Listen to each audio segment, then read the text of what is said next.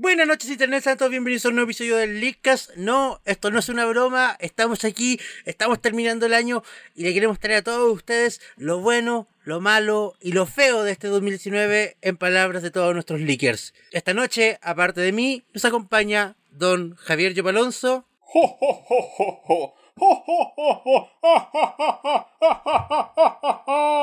Doña Emma Cuyo Alvarado. ¡Feliz me muero! Ok, ok. Y don Amaro Fada Díaz. Un año más que se va. Un año más que se vas contra. Bien, excelente, excelente, excelente manera de terminar el año, de verdad, juegos de palabras. Siempre, nunca fallan. nunca fallan. Yo creo, que nunca fallan. yo creo que este es el chiste malo más rápido en lo que va de esta temporada de que hasta así es PB. El último chiste malo del año, esperemos. No. El primer último chiste malo. No me retes a malo porque puedo hacerlo peor. Sí, con el gobierno que tenemos, de más vamos a pillar peores. No me desafíen, hoy estuve escuchando chistes de papás. Uh. Así que no me desafíen, estoy al rojo vivo hoy día. ¿Te das cuenta que gente en nuestro rango de edad literalmente ya es papá? Oh. De hecho, ¿por qué no somos papás? ¿Qué nos pasó? Eh, es una buena pregunta, la respuesta te sorprenderá. Esa es una discusión para otro programa. sí, es una discusión para otro programa. Claro. Prioridades. Ustedes van a discutir porque ustedes no podrían ser papas. O no lo son, perdón. en estricto rigor, no, pero sí. Yo diría que tal vez. Porque es una mala idea hacerlo, así es simple. Me encanta, ese es el mejor razonamiento. Ya, pero aquí veníamos. Hoy venimos a hablar de lo bueno, lo malo y lo feo. Cada uno de nosotros fue encomendado en una misión que completamos 15 minutos antes de empezar el programa, de definir qué era lo bueno, lo malo y lo feo del año según cada uno de nosotros. Sí, esta fue una idea completamente original que nadie ha hecho nunca jamás. Ajá. El tema es que en lugar de ven, ponernos se ven de acuerdo, cientos de artículos tratando este mismo tema todos los fines de año. Jamás, no. No. En lugar de ponernos de acuerdo y decir, ya, vamos a hablar de un tema bueno, un tema malo y un tema feo, eh, se nos fue todo en collera y cada uno fue por eh, cada uno fue por lo que quiso. lo cual es, muy bacán. Sí, como en la fondo. Lo cual es muy bacán porque les recuerdo que los pensamientos emitidos en este programa son de exclusiva responsabilidad de quienes los emiten y no representan el pensamiento colectivo del Leakcast como podcast. Eso suena cada vez más bonito, ¿cierto? Sí. Ah, ok. Empezamos con lo bueno, como para subir, el ánimo. Partamos por lo bueno. Según la señorita Emma. Lo mejor del año fue mucho indie. Muchísimo indie. Indie que apareció en todos lados. Mira, puede que a mí no me haya gustado Undertale, pero ustedes no saben lo feliz retrospectiva que me hace que Sans esté en Smash. Yo nunca pensé que iba a decir esto en mi vida, nunca pensé que esta iba a ser una frase que fuera a formular en la historia del lenguaje. Sans está en Smash. La M es feliz porque Sans está en Smash. Se me fue todo un collera por la puta grande ya. Bueno, no, importa, no importa. Se entendió. Pero sí, fue un gran año para los indies. Está eso, está... Y tuvimos está todo lo acá que salió con todos los juegos buenos. Disco Elysium, que le tengo que echar un vistazo. You, Title Disco Elysium me contó una fuente muy cercana de que es una maravilla y que es merecedor absoluto de todos los galardones que se ganó. Sí, yo por eso Cuatro premios se llevó Disco Elysium. Cuatro premios. Yo ni lo había escuchado nombrar. Ah, por cierto, Emma, bienvenida de vuelta. Qué bien que saliste bien del hospital. Ah, ¿verdad? Oye, sí, ¿qué pasó? Oye, al final, ¿por qué compraste el cosmeto? ¿Quién sabe? El Rocket League. Que compraste, pues. Oye, ese misterio se puso ese misterio se puso peor. Me metí a mi historial de compras de la eShop y no está el Rocket League. ¿What? ¡Efecto Mandela! El efecto, Mandela. excepto que se borró la boleta y la compra existe, pero no existe. En este momento es una compra de Schrödinger. No, esto es material de creepypasta. Tengo la versión maldita del Rocket League desde la eShop China.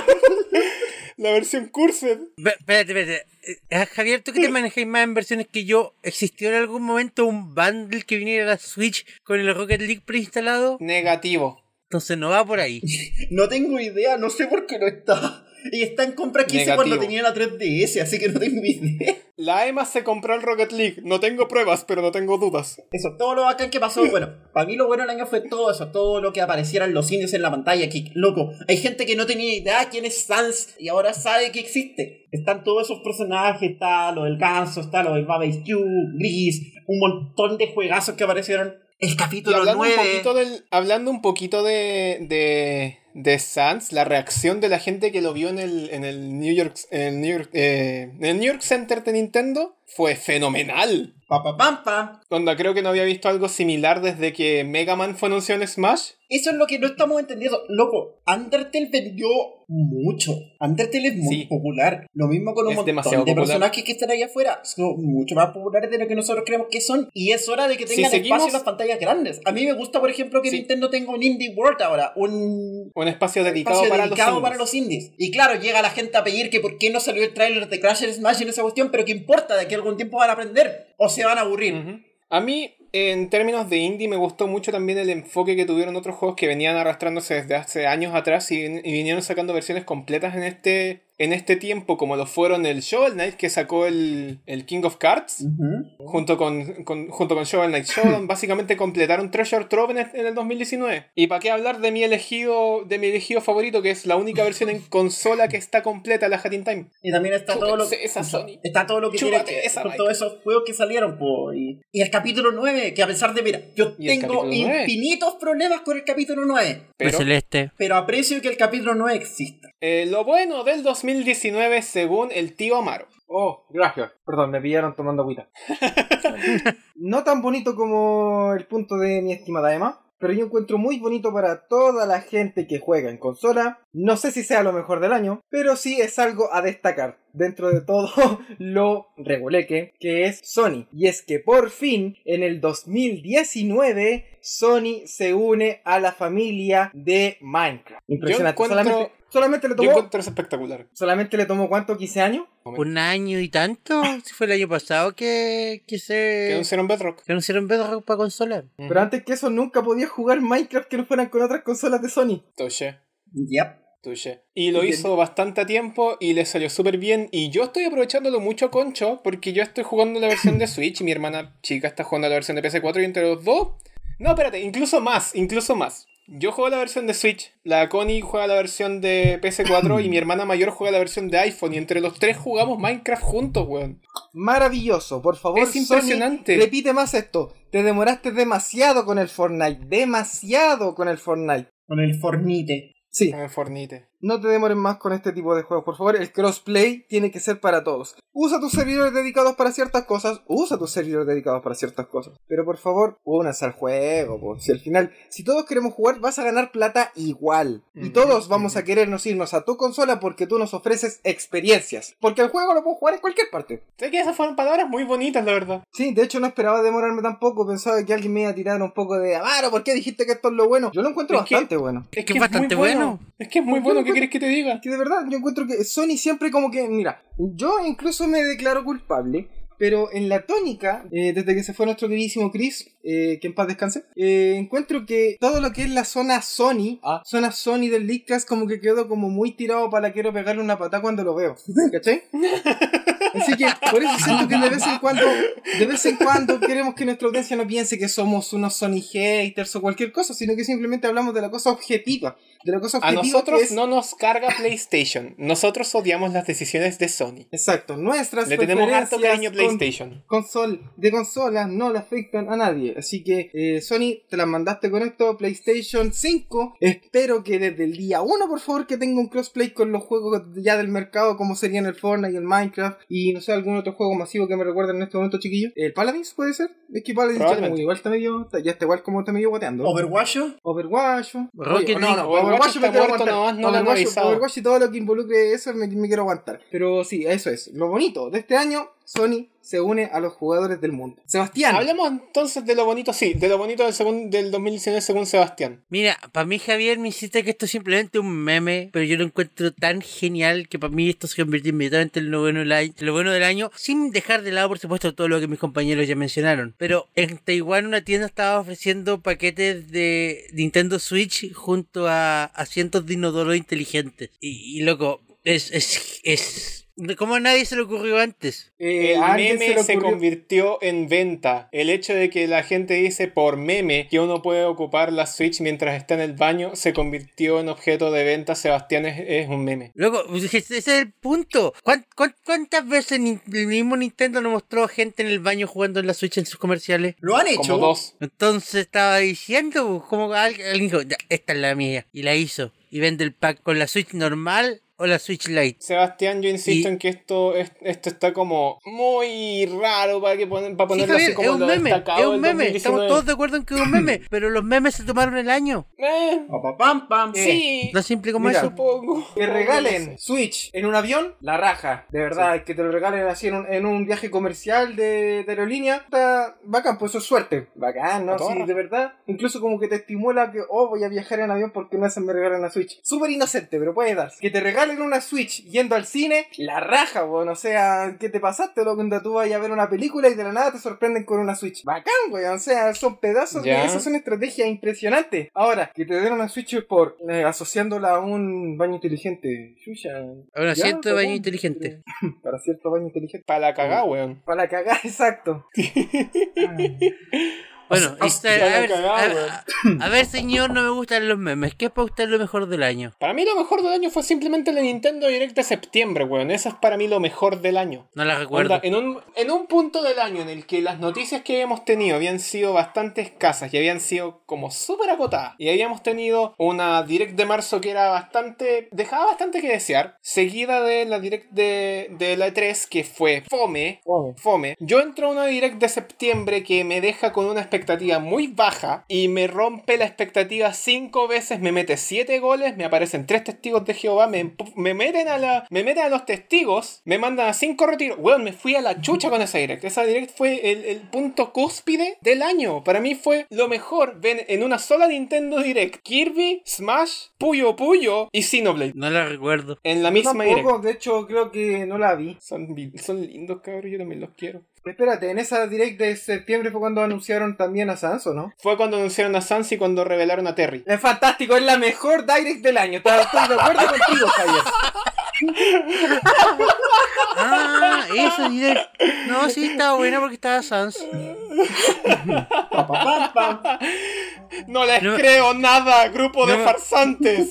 Loco, no, de esa direct no me acuerdo de absolutamente nada aparte de Sans y Terry. En esa directa habían prometido Luigi's Mansion 3 y Pokémon Sword y Shield y me dieron mucho más. Y hasta el día de hoy yo sigo considerando que ha sido una de las mejores directs y fue una de las mejores cosas del año para mí. Supongo, no sé. no, yo creo que sí. Porque si hubiera dicho, no sé, porque Kingdom Hearts 3 fue lo mejor del año, Kingdom Hearts 3 no fue lo mejor del año. Pero no podía decir que Kingdom Hearts 3 fue lo mejor del año. cada uno de los puntos buenos, yo creo que entre los cuatro podríamos sacar cuatro más, yo creo, ¿no? ¿Cuatro puntos buenos más? ¿Cuatro puntos buenos más? Lo digo, entre todos, como debate, porque cada quien lo nombró lo que a uno le parecía lo mejor. Pero de repente estamos saltando cosas entre los cuatro. Y tú sabes, pues cuatro cabezas piensan mejor que una. No sé, es que... Mm. Sony no estuvo en la 3. Eso Pero estuvo fantástico. Lo mejor que he visto. Oye, no, es que Sony hizo una jugada inteligente de no jugar. es lo mejor. Sony está pensando. Sony tomó la mejor decisión y se fue a FK. Sony estaba en ajedrez de cinco dimensiones, ¿cachai?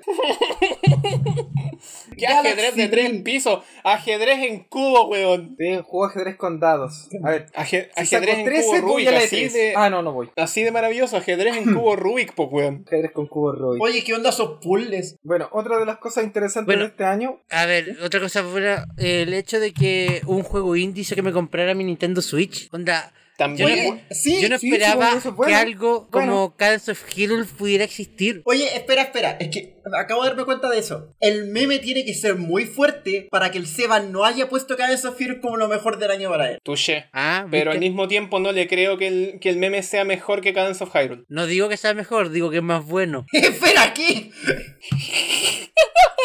pero Seba, ¿por qué? ¿Qué? Ah, Seba, hay una Emma que te quiere golpear, un Amaro que te quiere ahorcar y yo te quiero dar unas palmaditas en la espalda después de haberte roto un bate en la cabeza. quiere, saludarte efusivamente mientras vas bajando la escalera. Pero que que el juego es tan bueno que sacó un DLC ahora hasta hace, pocos días atrás, gratis, completamente gratis. Y de la nada. de la historia. Y completamente de la nada, nadie lo esperaba. Por casualidad será el capítulo 9. Claro. Ah, yo, quiero añadir a los feos el capítulo 9 celeste. Voy a cambiar mi lista. ¿What? De la nada, de la, para mí lo mejor del año va a seguir siendo la Hatting Time. Después de la Direct de septiembre sigue siendo la Hatting Time. Porque estuve esperando ese juego todo el año y el juego igual salió bueno. Pese a todo lo que la Emma hubiera dicho. Yo no dije nada. Ah, verdad. Ah, no, solo sí, te dije que te lo que dije. Y el juego salió bien y a la gente le dio gusto. E igual tuvieron todos los DLC, chúpense esa Sony, chúpate esa Microsoft. Ya, pero no todo el año fue bueno. Porque así como el año fue bueno, el año también tuvo un presidente de mierda. Muchos presidentes de mierda. Muchos presidentes de mierda. Latinoamérica está en llamas. Y el año no fue bueno en general, así eh, hay que pasar a lo malo del 2019. Bueno, sin contar todo lo que son las manifestaciones sociales, las crisis políticas que nos están choreando el agua, que tenemos a una niña que dice lo evidente y la premian por todos lados. Hablemos de las cosas que afectan la nota editorial de este programa. Y una de las cosas que afecta ambas cosas es Blizzard por la concha de la lora.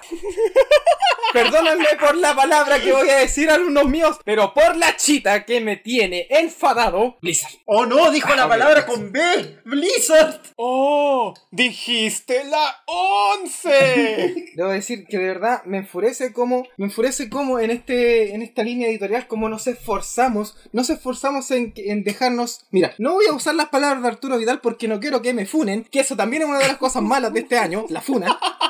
Y es que no quiero decir como las palabras de Arturo Vidal, que olvidémonos un rato de esto para eh, darle alegría al pueblo. No quiero usar esas mismas palabras, solamente quiero decir que en este programa hablamos de una cosa en particular. Y me carga que existan empresas que se supone que deberían mantener una postura similar a la de este programa, que es dedicarse a lo que hacen, que es la diversión y los esparcimientos de ocio, incluyendo cada uno de sus eventos, llámese esports, porque no son deportivos en realidad, son solamente eventos de ocio, y aún así quiera meterse en politiquería, señores. Me carga, me carga. Sí, es como todo lo que puedo decir al respecto, es como sí. Eh, sí, sí. Ah. Pero es que tiene razón, po. Tiene ah. razón. Blizzard cometió el, ah. peor error que fue meterse en política este año.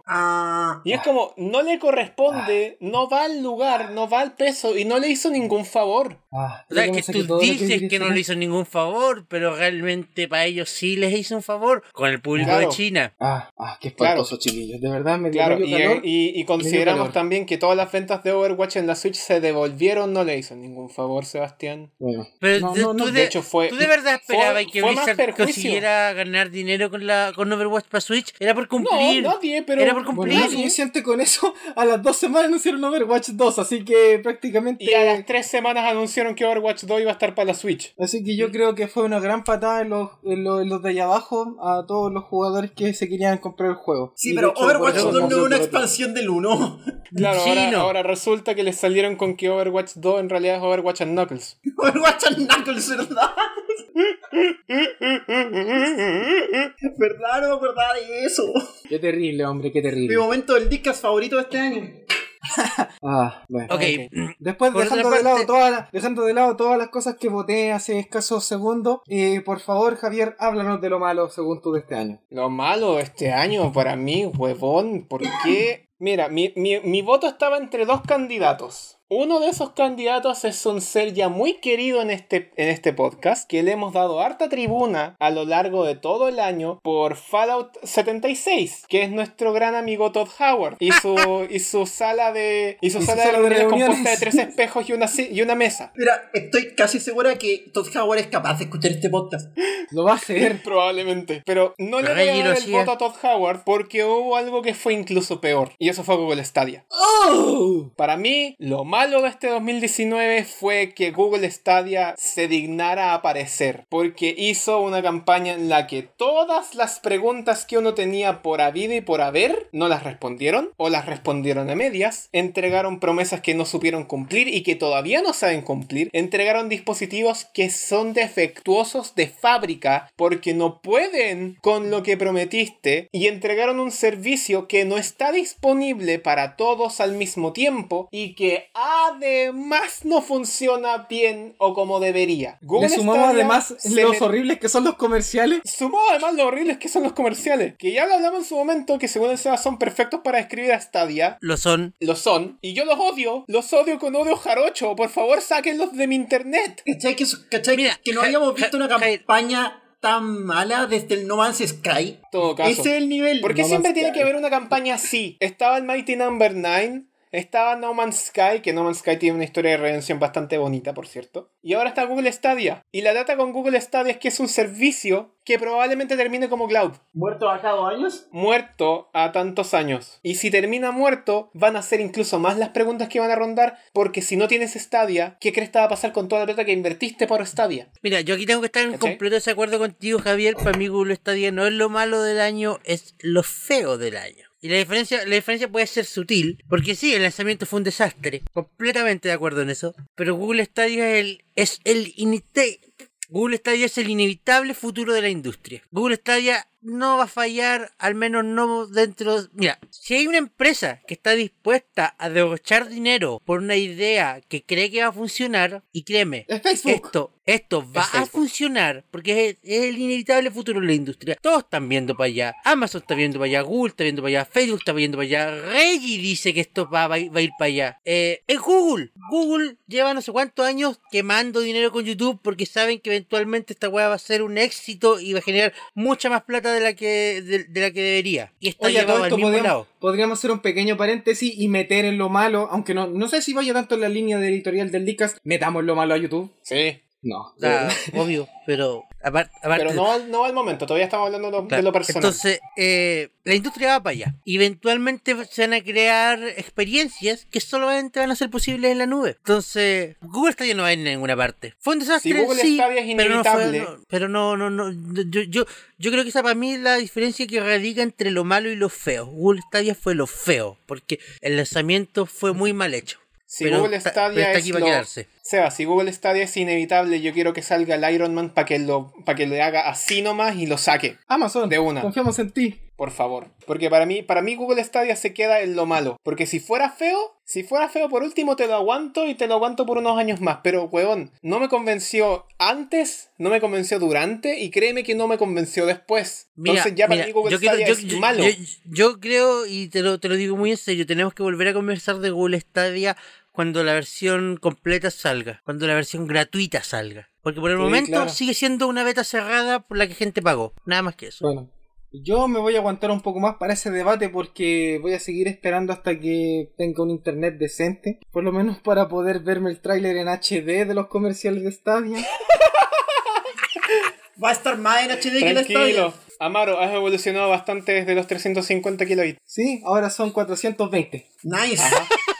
Vamos, vamos subiendo, vamos subiendo, vamos, que se puede. Ya, eh, Sebastián, ya que, ya que, hablaste de lo feo, mejor hablarnos de lo malo. Claro, mira, eh, ya que estamos hablando de malos manejos, porque en el fondo Stadia fue eso, eh, para mí lo malo del año fue el pésimo manejo de información que le dio Game Freak a los juegos de Pokémon. Sin criticar al juego directamente, la forma en que la cagaban entregando información una y otra vez, y una y otra vez, y vamos a decir algo para tratar de arreglarle y la dejamos peor. Oye, loco, es que, es que fue impresionante. Eh, eh, Oye, un, alguien, no. alguien seriamente debería hacer un análisis completo de eso y publicarlo como esto es lo que no se debe hacer. Loco, yo creo que, yo creo que uno de los puntos álgidos de todo lo que fue la campaña de marketing de Game Freak fueron las 24 horas del bosque. ¿A quién se le ocurrió esa estupidez? Loco, de verdad. Yo creo que eso fue como el punto más bajo de todo lo que pudo haber sido una campaña de marketing, Ya, para mí eso fue lo feo. porque lo que pasó con Game Freak, porque lo que pasó con Game Freak es una cosa, pero la ramificación de todo lo que implicó después no, claro, porque es el tema. Yo, estoy dejando aparte lo que pasó con las fake news porque esa cuestión es un tema aparte. Estoy dejando aparte el tema de, de, la, de las reacciones de la gente y las críticas en Twitter porque es un tema aparte. Estoy hablando exclusivamente de cómo Game Freak manejó la situación y cómo Game Freak fue entregando información. Sí, sí, sí, te escucho.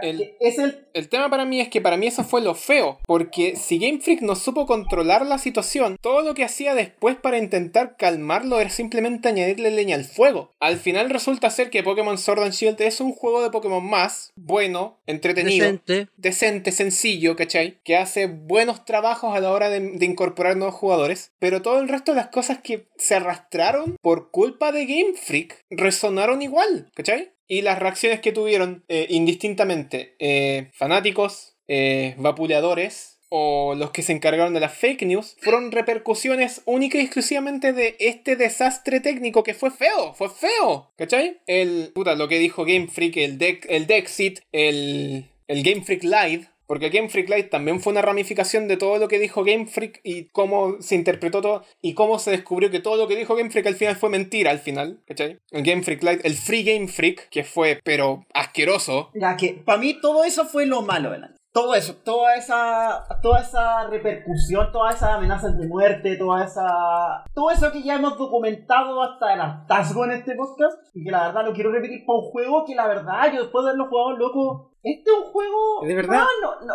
¿qué hizo para merecerse esto?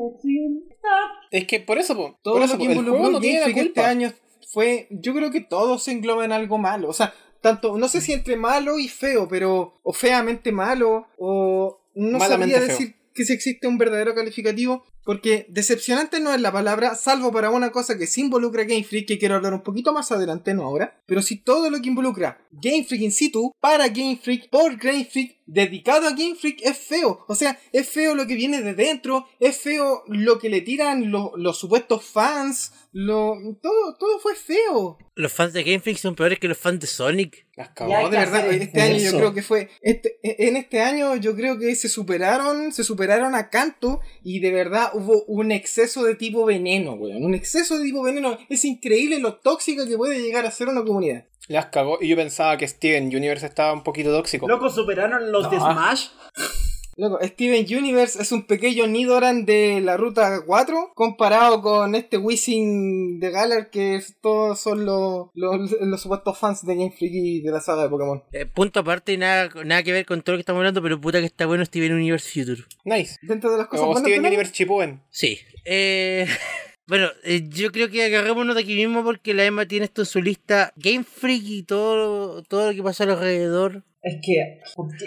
Es que ¿Por qué pasar todas esas cosas? O, sea, entiendo por qué va a ser todas esas cosas porque ustedes plantearon el lado A de la situación, pero a mí me molesta más el lado B. Onda, loco, yo, mira, yo últimamente he estado pensando mucho en lo que tiene que ver con la repercusión, con las campañas de boicot, con toda esa tontera. Lo he pensado mucho a propósito de lo de Nicalis Story. Lo he pensado mucho también con por Pokémon y lo he pensado por otras cosas. Tenemos gente allá afuera que es de verdad una mierda. Tenemos gente allá puta. No necesito ir muy lejos. Tenemos al famoso compositor de Dragon Quest. Por ejemplo, tenemos situaciones con Blizzard, con Rockstar, tenemos situaciones con un montón de desarrolladores que son mucho más fuertes porque tratan con personas, están dañando gente. Loco, tenemos hasta la situación con la película de Sonic. El equipo que desarrolló toda esa cuestión, el equipo que hizo al Sonic bueno posible, le sacaron la cresta y se va a quedar, quedar sin pega. Las cagó. Y para mí todo eso merece, onda, esos son weas con las que hasta cierto punto merece hacer un gritar al cielo. Yo después de haber jugado Pokémon Sword Chill, loco, por esta weá alegamos tanto, está, o sea, no es el mejor juego del universo. No creo que ningún juego de Pokémon lo sea, pero de verdad, en esto gastamos energía, fue, de verdad, en hay tanto más para hacer allá afuera y la gente está muy loca la gente está muy loca. Y hay tanta gente que se merece que se merece de verdad más más odio creo yo. Hay tanta gente que de verdad se merece no sé hay gente allá afuera que le ha hecho daño a otras personas este año estuvo plagado de malas decisiones y de malas personas tomando decisiones peores. Exacto. Eh, no refiriéndome personalmente al gobierno de Chile. Sí, pero no. Pasemos a lo feo. El gobierno de Chile, pasemos a lo feo. Los anuncios ah. en todos lados. El Leadcast es traído a ustedes gracias a Anchor. Si no han escuchado de Anchor, les cuento que es la forma más fácil para hacer un podcast. Les explico. Primero, es gratis, completamente gratis. Segundo, tiene herramientas que te permiten grabar y editar tu podcast desde tu teléfono o computadora. Por supuesto que puedes usar herramientas más avanzadas, pero el hecho de que tengas todo lo básico para crear un podcast directamente en tu teléfono es realmente increíble, ya que te permite comenzar de inmediato sin ninguna barrera de entrada. Además, Anchor distribuye tu podcast por ti. De esta forma puedes ser escuchado en Spotify, Apple Podcasts y muchas otras plataformas. Y si esto fuera poco, también puedes hacer dinero con tu podcast sin ningún mínimo de escuchas. Básicamente, Anchor es todo lo que necesitas para hacer un podcast en un solo lugar. Descarga gratis la aplicación de Anchor o ve a www.anchor.fm para comenzar. Muchas gracias a Anchor por todo su apoyo y muchas gracias a todo el público del Leadcast. Pasemos a lo feo. Sebastián Piñera, pasemos a lo feo. Andrés Chadwick, pasemos a lo feo. Ya, ya, ya, pongámonos serio, pongámonos serio. Amaro, ¿usted quería que quería seguir hablando de Pokémon en lo feo? Bueno, no, no, no, no me refería a. Mira, me quería referir primero, primero que nada, a Game Freak. Ya hablamos de todo lo que es el tema Pokémon, pero quiero hablar de un tema que no es Pokémon y que es Game Freak. Little Town Hero. Mira, eso. Mira, ¿Alguien se acuerda de ese juego? Mira, yo solo quiero decir. Es que eso voy, mira, eso voy. Para mí, Little Town Hero no es malo, no es feo, definitivamente no es bueno, es decepcionante. Sí. Decepcionante. Yo esperaba mucho, de verdad que esperaba mucho. De hecho, oh, loco, caché que me voy a comprar una Switch solamente para jugarlo porque de verdad, trailer. Ah, ah, ah. Gameplay in situ. Ah. Walkthrough. Ah, ya. Chucha. Cabros, ¿saben qué? En Pokémon Sword Shield les quedó la raja el pasto. Eso, con eso me quedo. Es que, ¿sabes qué? A mí me da penita, es que a mí me da penita nomás Little Town Hero porque, no sé, o sea, en... Es que, loco... O sea, mira, de todas formas va a pasar igual que con todos los juegos de Game Freak que no son Pokémon. Hay gente que se acuerda de ellos, no son lo peor, pero pucha. No, mi mejor reacción a ese juego es pucha. Pucha. No, loco, de verdad. Y es que ni siquiera lo acompaña el precio, Ni siquiera lo acompaña el precio. Qué mal. Qué mal. Así que, bueno, bueno, ahora sí voy a ir con lo feo. Con lo que de verdad encuentro feo de, este año. Ustedes me lo dijeron muchas veces. Odio los gachas. Bueno, Javier no. Con Javier comparto el cariño especial con esos divertidos juegos que nos reflejan exactamente cómo es la vida real. Paga. el punto está en que hay un juego donde muchos youtubers, muchos creadores de contenido, muchos expertos, bueno, supuestos expertos en la materia, dijeron que incluso podría reemplazar a la saga principal, cosa que yo encontraba totalmente exagerada, pero tenía una leve esperanza de que al menos tuviera algo de estatus para decir ya, público que no tiene una Switch, público que no tiene una consola de Nintendo en casa, bacán, todos tenemos acceso a dispositivos móviles, todos podemos disfrutar de esta linda franquicia que es Pokémon, a pesar de que su fandom sea una mierda. Pero eso, independiente de eso, quiero ir con Pokémon Masters. Pokémon Masters cuando se nos presentó nos dijeron que esto iba a ser para los fans de, bueno, de verdad fue un juego lleno de fanservice. Nos llenaron de los personajes más icónicos de la franquicia. Nos llenaron de los Pokémon de alguna manera más representativos. Eso nos mostraron en los trailers. Eso aparece en la portada del juego al iniciarlo. Y te encuentras con que es un tremendo clickbait. Porque el juego es solamente los primeros 30 minutos. Yo creo que... Eh, quiero hablar un poco contigo. Ajá. Tú odias los gachas. Sí, los considero manipulativos y los Sí. Detesto los gachas. ¿Por qué detestas los gachas? Porque son manipulativos, son una forma de, utilizar la psicología humana para tener dinero. Fantástico. O sea, cómo funciona la vida en sí. Sí, y me carga la vida real también. Fantástico. Bueno, ahora yo quiero ponerles el siguiente caso. Por mera estadística, uno sabe que cuando va caminando por el mall y encuentra una de esas maquinitas que te tiran de estas pelotitas con plástico, esas las pelotitas de plástico que dentro tienen figuritas, y tú buscas una figura específica, ¿cierto? Los gachapon. Ya, te sigo. ya te sigo. Ya. Tú sabes, sabes que si tú tiras cierta cantidad, cantidad de monedas, al menos vas a tener algo que te va a gustar. Y si no te gusta, depende de ti si quieres seguir pagando para que te salga o no te salga. Pero el punto está en que siempre va a llegar un punto en donde lo que vas a querer te va a salir. No necesariamente. Por pura estadística, pues Sebastián, si piensas que si tienes, mira, si tienes una, una tómbola de 10 pelotas, sacas una, es una sobre 10, ¿cierto? Ya, pero ¿cómo sabes tú que hay una pero después sacas otra. Ah, mira, espérame, espérame, pues Sebastián, no, no, no, no, no, no, calmado, calmado. Eh, ¿Cómo sabes tú que hay al menos una de cada una en la máquina específica donde estás jugando? ¿Cómo sabes que.? pero estás asumiendo. Mira, piensa que, la tómbola es transparente. La ves. Ah, ya, ya. La tómbola es transparente. Sabes lo que hay, sabes a lo que te enfrentas, sabes lo que podrías tener. Ya, ya, ya. Y este es un ejemplo que siempre me gusta decir porque es el juego que más juego, que es Yu-Gi-Oh! Duel Links. En Yu-Gi-Oh! Duel Links, tú cuando compras cartitas, te muestra la caja con cartitas y te muestra las cartas que te podrían salir. Eventualmente, si te deshaces de todas las cartas, te va a salir esa carta. Te va a salir porque por consiguiente, Por consiguiente, este es el mismo sistema que ocupa Mario Kart Tour con sus pool. Te muestra qué es lo que hay disponible en este momento y te dice, hey, tienes todo esto y te puedes salir esto de acá en lote de 200. Ya eso es lo que voy. Por ejemplo, tú tienes una tómbola, volviendo al tema de la estadística pura. Tienes una tómbola de 10 pelotitas, sacas una, dependiendo de lo que tú quieras, si es una en específico, vas a tener una sobre 10. ¿Ya? Ya la retiras, digamos que no te gustó, quieres sacar una nueva pelota, la probabilidad que tienes es una sobre 9, ¿cierto? Claro, porque como es físico no se rellena inmediatamente. Exacto, así que vas, vas sacando una sobre 8, una sobre 7 y eventualmente vas a tener la pelota. En el peor caso la vas a tener después de haber sacado todas las pelotas anteriores pero la vas a tener. Ya. ¿Qué pasa con Pokémon Master y su sistema de gachas? Y es que si tú tienes una probabilidad del 2% de que te salga el personaje que vas a tener, ese va a ser el porcentaje invariable que vas a tener de que ese personaje te va a salir. Es el sistema de gacha que ocupa Fire Emblem Heroes. Ya, entonces, y que ocupan todos los otros gachas Y es el sistema que a uno le carga. Y especialmente, y me voy a sumar acá el argumento de la mano, especialmente en Pokémon Masters es detestable porque en Pokémon Masters casi que te obligan a sacar la billetera para sacar a los personajes que quieres. Sí, Onda, el último personaje que yo saqué que quería, que quería de verdad fue Hilbert y después los demás, los demás me he sacado, me he sacado porque quería nomás, porque quería tirar, pero el único personaje por el que quería de verdad sacar era Hilbert y eventualmente lo saqué, pero weón, ¿a qué, ¿a qué costo? Everything. Siguiendo con esto, los personajes que te salen están divididos por, digámoslo, tiers. Pues con esos tiers son como categorías, en puntos que tienen estrellitas. Tú sabes perfectamente que el de 5 estrellas es el weón bacán que te va a servir para jugar, y el de 3 estrellas es el weón basura que nunca lo vas a usar. O Cryogonal o Cryogonal. La cosa está en que el juego de cierta manera te entusiasma con la idea de que, oh, pero si sacas muchos personajes de tres estrellas, que es lo más probable, te vas a evolucionarlos de alguna manera y van a hacerse más fuertes. Y efectivamente, si tú sacas cinco veces el mismo personaje, que por lo general va a ser el Tate de tres estrellas, vas a subir hasta el nivel 5.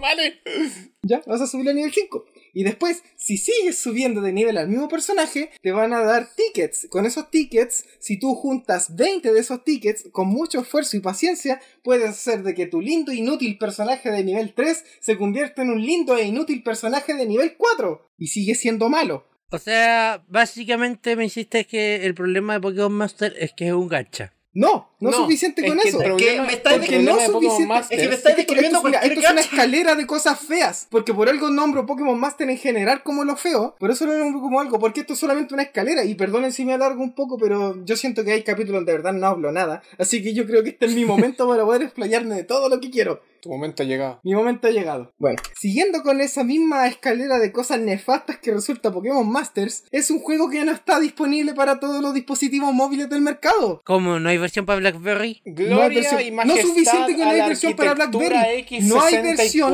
No hay versión para dispositivos móviles que tienen una arquitectura que es de 32 bits. Básicamente cualquier celular chino no sirve. Gloria y majestad de la arquitectura de 64. Ya, pero esa es una cuestión, esa es una cuestión de industria, no es algo específico del juego. Pero desde por lo menos que, Desde que Apple empezó a hacer obligatoria las aplicaciones en 64 bits, nadie hace en 32. Pero loco, estáis matando un montón de gente que se quedó sin jugar, ni siquiera sin probar el juego. Ya, pero... no es suficiente con eso porque... ya, pero de esa gente que no puede correr el juego porque su celular es 32 bits. ¿Cuántos realmente tenían celulares que podían correr? Bueno, no es suficiente con eso, el juego no corre bien en todos los celulares. Yo he visto ¿Cuántos de ellos no eran usuarios de Apple? Yo he visto cómo, yo he visto cómo el juego corre en un iPhone, en el caso de Javier, se lee bastante bonito, se lee bastante fluido. En el mío va a trabas, es como tener el 3D activado en la 3DS mientras jugáis. Como tener el 3D activado en una 3DS normal mientras jugáis batallas dobles en el Sun and Moon. Exacto, se ve bastante feo. ¿Sabes qué, Amaro? Me encantaría empatizar contigo, pero siento que me estáis describiendo un gacho cualquiera. Sí, estoy en, estoy en la misma situación. Ok, eh, hora de que el experto en gachas se meta. Ya, Javier, quiero hablar contigo del eh, uno, del penúltimo tema. Ya, eh, dale. ¿qué,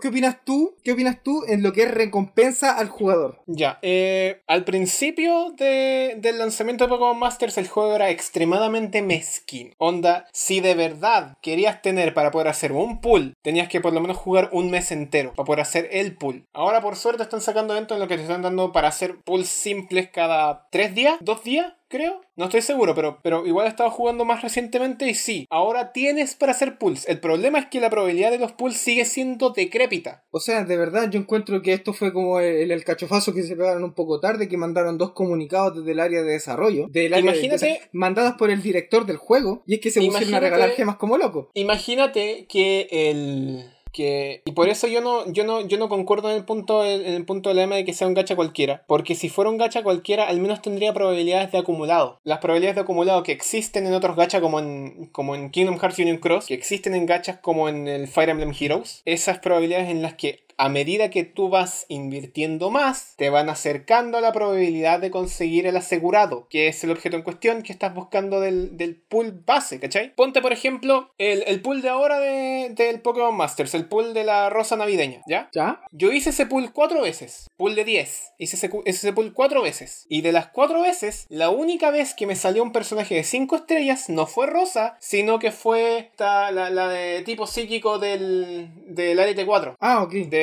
ya. Sí, sí, sí, de Juno. la, sí, la línea de Juno, ¿ya? La Caitlyn, Caitlyn, ahí está. Y fue lo que me salió. Si yo hubiera hecho eso mismo, no sé, pongo por ejemplo de nuevo el Fire Emblem Heroes. Si hubiera hecho eso mismo con unidades rojas intentando sacar al Roy legendario, que sí lo saqué en su momento, claro. ¿Ya? Si yo hubiera hecho eso mismo, eso mismo en el Fire Emblem Heroes, yo sé que a medida que vaya sacando más rojos me van a dar eventualmente Roy. No. Y sé que me lo dieron porque efectivamente lo saqué, ¿cachai? No, porque no está, eso tampoco es certero porque Roy no es el único rojo que anda dando vuelta en el pool. No es el único rojo, pero sí es el, el, rojo que sacas por focus, ¿cachai? Entonces tú sabes que si vas sacando una más pequeña, rojos, no, una pequeña probabilidad mayores Vas aumentando la probabilidad, sí, pero te puede que, puede que no salga igual. Puede que te salga, que no salga 5 estrellas y te resete el rate. Sí, pero eso no existe en el, en el, en el Pokémon Masters, po. Pero es que es no tienes ese sistema. No tienes ese sistema. Y eso es a, lo que la gente le da rabia. Porque ese sistema existe en otros gachas. Si el sistema de, Pokémon Masters funcionara como el sistema de caja en el Mario Kart o en el Pokémon o en el Yu-Gi-Oh! Duel Links, te lo aguanto que no aumente la probabilidad de sacar algo mejor. Porque sabes que eventualmente te va a salir. En el Pokémon Masters no tienes pichulienta idea de cuándo te va a tocar algo bueno. Y para todo lo que sabes, podrías sacar en los cuatro pools perfectamente 40 unidades de, de 3 estrellas. Y el siguiente pool podrías sacar exactamente lo mismo créeme que me pasó. Saqué como 26, 26, 32 unidades de, de, 3 estrellas. Saqué tickets para evolucionar a dos personajes, weón. Ah,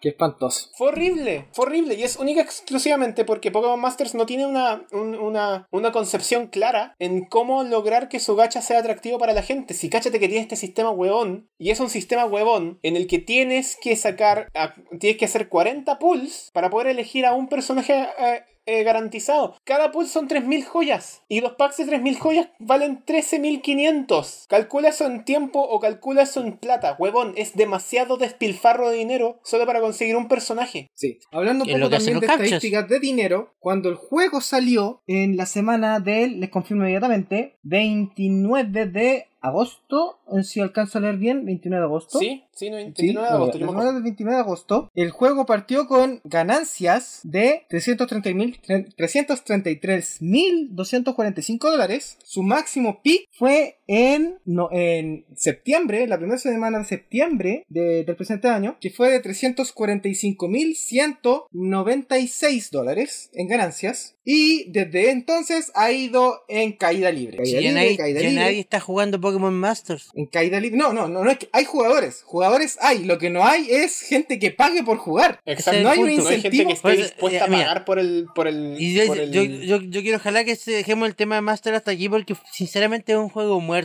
En seis meses lo van a cerrar. Eh, hemos hablado de muchas cosas muertas en este canal. Yo creo que hablar de una más es inherente. A lo que voy es que hoy, en esta última semana, bueno, no última semana, porque los, últimos datos que tengo son de, la semana del 9 del 12, que creo que fue hace como dos semanas. No, bueno, algo más de dos semanas, digamos, a principios de mes. Eh, las ganancias fueron de 7 mil dólares. ¿Viste? Pasamos de 300 a 7 mil. 300 mil a 7 mil. Mira, yo lo, yo lo digo aquí ahora. Master va a cerrar de aquí a seis meses. Bueno. Da pena porque Pokémon Masters todavía no cumple la promesa de la pantalla de título. No, todavía no cumple la promesa de la pantalla de carga. Bueno, ¿qué otras cosas tenemos en lo feo? Ya, bueno, sí, para terminar un poco, porque he, estado, he cachado que la Iguya ha estado bastante callada, como más o menos cuando ella habla, yo también me quedo callado porque no sé nada de Nicalis, por favor, háblanos de lo feo.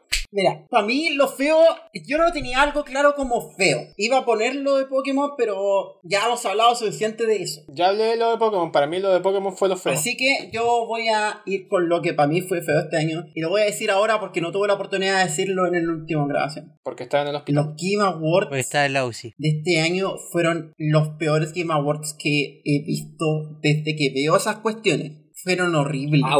Y debo concordar. Es que, Debo concordar con la Emma. Yo quiero decir, yo la ceremonia del 2018 yo no la encontré perfecta para nada, pero hubo cosas que se hicieron bien y que yo consideraba que eran pasos para adelante. Me gustó todo, por ejemplo, incluso la estupidez de que el medley de juegos del año estuviera hecho por canciones que de verdad fueran de los juegos, a mí me parecía súper bien. Me parecía súper bien que le hubieran puesto más énfasis a algunos premios. Me parecía mal todavía que estuvieran dando premios así como en la tirada rápida, pero al menos todos los premios aparecieron, aparecieron en pantalla. Yo encontraba que esas cosas, encontraba que los sports que se ganaron varias cuestiones estaba bien. Onda, no era la mejor. Se agradece también que hayan presentado todos los premios de, de esports de una. Es que sabes que sí, porque el público que ve esports no iba a ver la ceremonia pasado eso. Me parecía bien que no se los tiraran todos de una vez. Pero en general yo encontraba que la del 2018 no era perfecta para nada. Ni siquiera era buena. Pero tenía avances que eran significativos. Es decir, o sea, loco, ya le están dando un paso en la dirección correcta. Háganlo mejor. Si pueden hacerlo bien este año, mejor aún. Y lo que este año se fueron para atrás. Pero para mí es insultante que no hayan. que el premio a mejor banda sonora lo hayan dado fuera de. O sea. En el pre-show. Loco, para mí la única. En el pre-show. Para mí la única justificación de eso es que no querían toparse con otro Red Dead Redemption 2 el año pasado, porque recuerden que el, darle el premio a Fernanda sonora al Red Dead 2 fue la. fuera las cosas más críticas del año pasado y no querían toparse con eso en medio de la presentación. Es la única explicación que tengo, pero el Dead Stranding tampoco tiene un tan mal soundtrack, entonces como no entiendo ninguna decisión que se tomó. Hasta las decisiones. El premio Kojima del año. Hasta las cosas interesantes, que era lo del ganso, encuentro que estuvo con super mal No podéis poner esa cuestión en uno de los premios que se supone que sea más serio y más emotivo de la ceremonia. No podéis poner un montón de cosas que se pusieron en el momento en el que las pusieron. Onda, la música fue mala, los premios fueron malos, eh, no hubo ninguna lógica detrás de nada. Es como ¿Quién? Es que ni siquiera fuera de. ¿Sabes qué es lo que Es que ni siquiera fuera de las premiaciones. Loco, estas cuestiones tienen organizadores. Alguien escribe las pautas. Alguien guioniza estas premiaciones. ¿Quién fue el genio, weón? ¿Sabes qué es lo que creo? Adelante. Que este año estoy casi seguro, casi seguro, casi seguro de que Geoff Keighley se tomó demasiado en serio esto de que teníamos que hacer un show serio y por eso se sintió como algo que no era nada especial. No, yo creo todo lo contrario. Es que si se lo hubieran tomado en serio, hubieran tomado las premiaciones en serio. Y tampoco lo hicieron. Es que por eso, po. Es que. Es que no, po. No se lo tomaron en serio. No, es, el, en cada, en cada momento en el que Geoff Keighley presentaba algo, era con nula emoción, con nula atención, era... Es que por eso cuando... Frío, Daba pena. Es que mira, hay una... Daba pena es que eso. Hay una diferencia entre punto, tomarse mira, algo yo, yo creo que el problema es que, que, que- que se quisieron tomar en serio. Y para querer tomar sincero, quisieron imitar a los Oscars. Y los Oscars no es una buena, un buen punto de imitar. No, es que... Hubieran No. imitado a los Grammy por no, es que- último, es no que- sé, Mira, es que aquí yo discrepo... A los MTV. No, es que aquí yo discrepo con una cuestión que es súper chica, pero necesito decirla. Es diferente... A los Nickelodeon No, es que mira, Awards. es diferente... A los Kid Choice. Es que por eso, es diferente tomarte algo en serio y tomártelo y, y ponerse grave. Yo creo que esta ceremonia se puso grave en vez de tomarse en serio. Porque cuando tú te tomás en serio te comprometís con la cuestión. Le ponía empeño. Ya, Yo sí, encuentro que te- acá te- no te hubo empeño. Así como que se hicieron las cosas de la forma más floja posible. Y en varios casos se hicieron de la forma más mala posible. ¿Cómo entregáis premio en el Que como Partamos por salga. eso. Que salga como salga. Partamos por eso. ¿Cómo entregáis, ¿Con qué cara entregáis premio en Y el premio pre-show? importante. Es que lo de mejor banda sonora. Mira, yo cuando me enteré que dieron mejor banda sonora en el pre-show, porque yo tomé la sabia decisión de no ver la ceremonia. Yo dije tenía cosas más importantes que hacer, prefiero no verla ahora, me voy a poner a trabajar en otras cuestiones que estaba haciendo. Y yo me entero que estaban dando mejor banda sonora en el pre-show. Y dije, no, no la voy a. Menos mal que no lo estoy viendo. Y seguí haciendo el resto de mi vida. Y fue como, yo hago otro podcast donde Dieron hablo mejor de lo juego de pelea en el importante que es la música de videojuegos. Dieron mejor, dieron mejor narrativa y mejor juego de pelea en el, eh, fuera, fuera, de, fuera de ceremonia. Es que a mí eso es lo que me da rabia. Em, yo encontraba que la del año pasado era pasable, tenía cuestiones buenas, esperaba que pudiera mejorar. Este año lo hicieron peor, como que se rindieron. Onda, si alguien quería llegar a tomarse los del año que viene en serio, yo no creo que sea posible siquiera. Onda, yo desde ahora ya Yo hago la petición que el año que viene no hablemos de los de los Game Awards, hablemos, no sé, de los GDC por último. Porque los GDC son más Yo estoy interesantes, pero por favor, nadie puede tomarse los Game Awards en serio después de este año. Nadie. Yo estoy Es casi que mira, seguro. considera nomás casi que... seguro No, dale Javier. de Voy a hablar tú que- y hablo yo. Déjame eh, elaborar la idea. Yo estoy casi seguro de que en este momento Geoff Keighley está simplemente negado o cegado a que los Game Awards de este año salieron mal. Porque las reacciones que he visto de parte de él, por las, por las observaciones que ha tenido el público del evento en cuestión, han sido sumamente negativas. Y ha, y ha- y ha sido como súper eh, eh, encerrado en su forma de contestar en base a, lo- a los premios que se dieron que hay decisiones que de verdad no tienen ni pies ni cabeza, en base a, lo, a la forma en la que se pauteó el programa, en base a, puta weón, una serie, una, una cadena, una cadena de decisiones mal tomadas, y que Geoff Keighley salga y diga, es que, es que tenemos un equipo que se encarga de esto, es que esto no es decisión de nosotros, es que esto no, esto no salió mal, esto salió tal cual como, como estaba pauteado, esto, esto aquí, esto ya. El verlo así tan cerrado me hace creer de que de verdad el weón no estaba ni ahí con, est- con esta ceremonia este año, y que por eso estaba tan apagado y que por eso estaba como ni ahí. No sé si se entiende. Creo que sí, bro. Sí, bueno, es que piensa que incluso, eh, de- lo hablamos incluso con Sebastián, y es que durante la presentación de Green Day, Green Day deja de tocar y mucho público se levantó del asiento y se fue. Mira,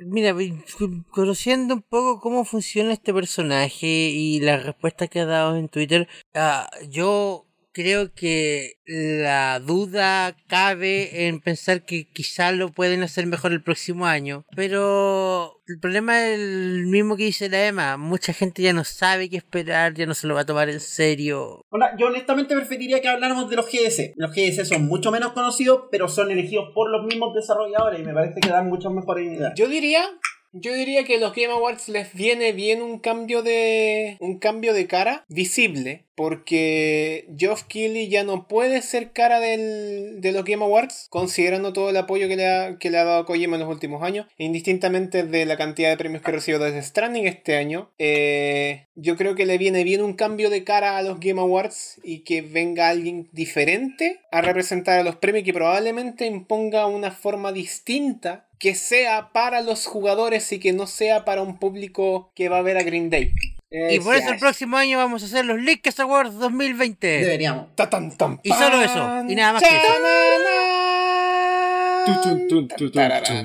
Ya, ya. Eh... Ya, Javier, espera. Ya, sí, sí. Sí, si no, no, es que ¿Alguien más tiene algo feo que quiere mencionar? ¿Alguien más tiene algo feo que quiere mencionar? Eh, YouTube. Ah, no, yo quería hablar del capítulo 9 de Celeste. ¿Por qué el oh. capítulo 9 de Celeste está en esta lista? Porque es lo feo del año. ¿Y por qué es feo, Sebastián? ¿Por qué? Porque es difícil. Fin. Porque es muy difícil, es muy complicado. Y el, y el sujeto en cuestión que está a cargo detrás dijo que no, mira, sí, lo vamos a dejar detrás, debajo del, del, del 8A nomás para que todo el mundo lo pueda disfrutar y toda la cuestión. Y a la mitad del capítulo 9 te pillé una cuestión que te exige no sé cuántos corazones y haberte pasado prácticamente todos los lados A y todos los lados B para poder continuar. Para mí, un Buster Claro, básicamente. Para mí eso es lo feo. Básicamente el capítulo 9 es difícil, es feo e injusto y por eso el Sega lo puso aquí. Yo pensaba que iba a poner en lo feo tu gameplay de, de Sekiro. Mira. Mira. También, también. Eso fue muy feo. Mira. Si lo feo, fue muy feo. Si lo feo del capítulo 9 es la dificultad. ¿Cómo odio ese juego? Mira, escucha. 10 de 10. si lo feo del... 10 de 10. Es injugable. por eso quiero decirlo. Si lo feo del capítulo 9 es la dificultad del capítulo 9, estoy de acuerdo. El capítulo 9 es excesivamente difícil. Por eso es que no lleváis speedrunners a testear. No, pero es que mira, por eso es que no podía speedrunners a testear tu juego. Oh. Por cosas como esa. Ahora ya veo por qué. Ahora ya veo por qué. ¿Sabes qué? Yo estoy de acuerdo con eso. Estoy seguro que la mayoría. Ya, porque está, está el equipo. Ya, ¿y cómo está el juego? Y los speedrunners, por no querer. Por, por, esa parte del ego que tienen. No, no, si está facilito. Haz lo peor. Sí, claro. Igual se. ¿Cachai este nivel de Mario Maker que tiene como una victoria de 7000? Ya, haz lo peor. Ya, y a defensa del Seba, el Seba ya me dio jugar el capítulo 9 completo. Me dio sufrir el capítulo 9 completo.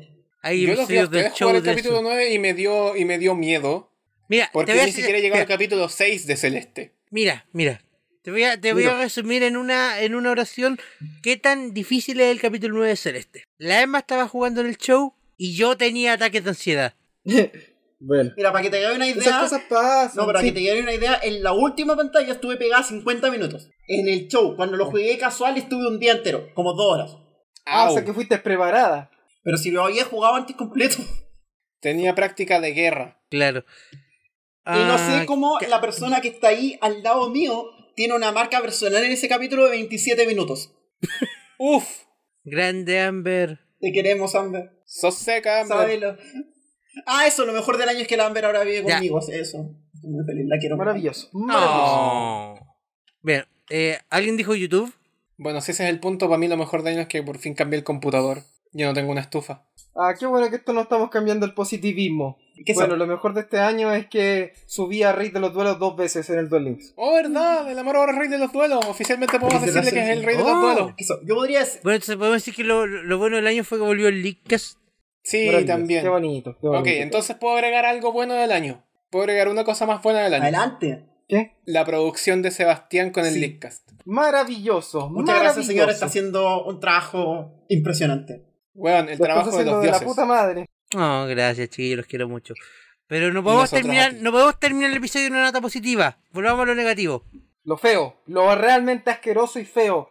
Es un icono rojo y una flecha blanquita y ha cambiado del logo como quien cambia calcetines. Se llama YouTube. La meca, la meca de la irreverencia. Oye, qué malo el YouTube Rewind de este año. ¿Qué, es un ¿Qué es un ¿qué, ¿qué, es un ¿qué, es un eso? Siguiendo tu lógica de Google Stadia, digamos que fue un buen rewind. Mostró claramente cómo fue YouTube todo el año. Solo, solo no lo vi. No lo vi, simplemente no lo vi, como que asumí que sería malo. Yo nunca he visto un rewind y estoy muy feliz con eso. Es que mira, Javier, el problema del rewind de este año no es que haya sido realmente malo, es que fue realmente blando. Onda, todos los años anteriores hacían estos match, match up con, con creadores bailando, haciendo alguna tontera, recorriendo el mundo y toda la cuestión. E, este año fue un top 10, digo un top 5. Un top, ¿Es que estos videos de Watch Mojo? No, weón, qué asco. Ya, eso fue el YouTube Rewind de este año. No, weón, qué vergüenza. Pero mal hecho. Qué vergüenza, weón. ¿Fue mejor que el del año pasado? No, no, me rehuso a seguir hablando de esta weá. No, chao. No, fue muy fome, fue muy blando. Me rehuso, weón. Fue muy, fue, fue muy número. Estos fueron los videos que más me gusta tuvieron. Estos fueron los youtubers del 2019 que más suscriptores ganaron. Estos fueron este fue el youtuber de India que más Claro. Weón, no, no, chao con tu weón. Dieron datos si vaya a hacer eso, si vaya a hacer eso, mejor que se, mejor que se lo compre BuzzFeed, weón. Dieron datos sumamente irrelevantes, weón. Qué asco, no, weón. Qué horrible. Mira, en su defensa, la última vez que intentaron feo. hacer un o sea, tiene, tiene, tiene todas las almas de ser llamado lo más feo del 2019. Así como con coronación, onda, denle, denle una coronita de, de, no sé, weón, de, de papel maché. O algo que tenga menos esfuerzo, no sé, una caja Mira, en su defensa, la última vez que hicieron una No es un secreto que la plataforma va en caída libre, igual que Pokémon Masters, solamente que de una manera mucho más grotesca y afectando a mucha más gente. Sí, pero ya han diciendo eso años y todavía no le sale un competidor decente, así que no lo sé. YouTube está muriendo. De los creadores de Nintendo está muriendo. Cada uno de mis, de mis creadores de contenido favoritos tengan que... Mira, eh, tú los veis súper felices mostrando su último video. Después tú vas a Twitter, eh, YouTube me desmonetizó el video. No, es que YouTube me, lo, me tiró un strike. Y loco, están, tan, no sé, deprimentes esa weá. Loco, a, a nuestros youtubers favoritos le quitaron hasta los opening, po. Le quitaron el opening a uno de mis youtubers favoritos. Días enteros para poder publicar un video y que un weón cualquiera en YouTube te haga un, strike de copyright y te cagó todo tu trabajo. De una. Y es que loco, si tan solo la plataforma fuera más amigable en decirte, weón, ¿sabéis que en el segundo tanto tienes este problema? Quítalo. Y no, weón, solamente te baja todo el video. No, ahora lo hacen. Ahora lo hacen eso, Amaro. No, no, no. gracias, ahora, gracias a ahora desde, desde hace como dos meses los strikes de copyright tienen que incluir marcas de tiempo. Gracias, de verdad. Pero igual te siguen bajando el video en algunos casos. Y en algunos casos que se resuelven, te vuelven a tirar el mismo strike. El mismo strike. ¿Cachai? Es para la cola, weón. Bueno, ¿y qué vaya a hacer al respecto? ¿Irte a Vimeo? Es que eso, podemos hablar de que. Mira, mira, mira, lo voy a decir súper descaradamente. Pornhub es mejor, es mejor plataforma para publicar videos que YouTube en este momento. De hecho, sí. De hecho lo es. Sí. De hecho, deberíamos llevar el link para allá. Sí. A ver. Voy a, voy a, hacer un experimento. Ustedes hablen, rellenen. O sea, yo tengo que hacer un experimento. Cuatro lickers, una conversación.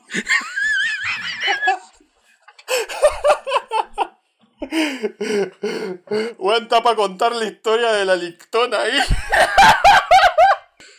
Uh, ¿Alguien más tiene algo que agregar? ¿Alguien más tiene algo que agregar? Porque yo no, no puedo superar no, la verdad es que no. Esa cosa dijimos que nos hablaba. Lo ah. siento, lo siento, pero ves que decimos que no se habla, la hablamos igual. Muchas gracias por acompañarnos. Esto fue el 2019 en el Lakecast. No se preocupen, volvemos el 2020. Volveremos, dicen. De hecho, volvemos, de hecho, volvemos en dos semanas, así que no nos extrañen. Muchas gracias por tenerme aquí, la década y el mejor juego de la década fue el Kirby Planet Robot. No, pues si la década termina el próximo año. No, la década termina ahora. No, la década termina el 2020. La década termina el 2019. La década termina el 2020. Por eso son los 2010. Son los. Estamos viendo los 10. No, y, sí, año se terminan los 10. Vamos, vamos a discutir definiciones. Porque me puedo quedar de acá 10 minutos más. La primera década, Sebastián, terminó el año 9. terminan los 80 en el 90?